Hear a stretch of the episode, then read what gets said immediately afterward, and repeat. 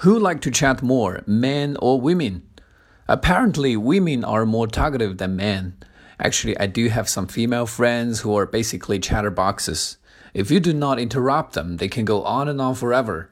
And I'm not exaggerating here. But on the other hand, men are in general more composed and prudent about what they say. It seems to me that um, in almost all cultures, men are supposed to honor his words, and that a man that talks too much will be considered not trustworthy and womanish. I think the root of such difference comes from evolution.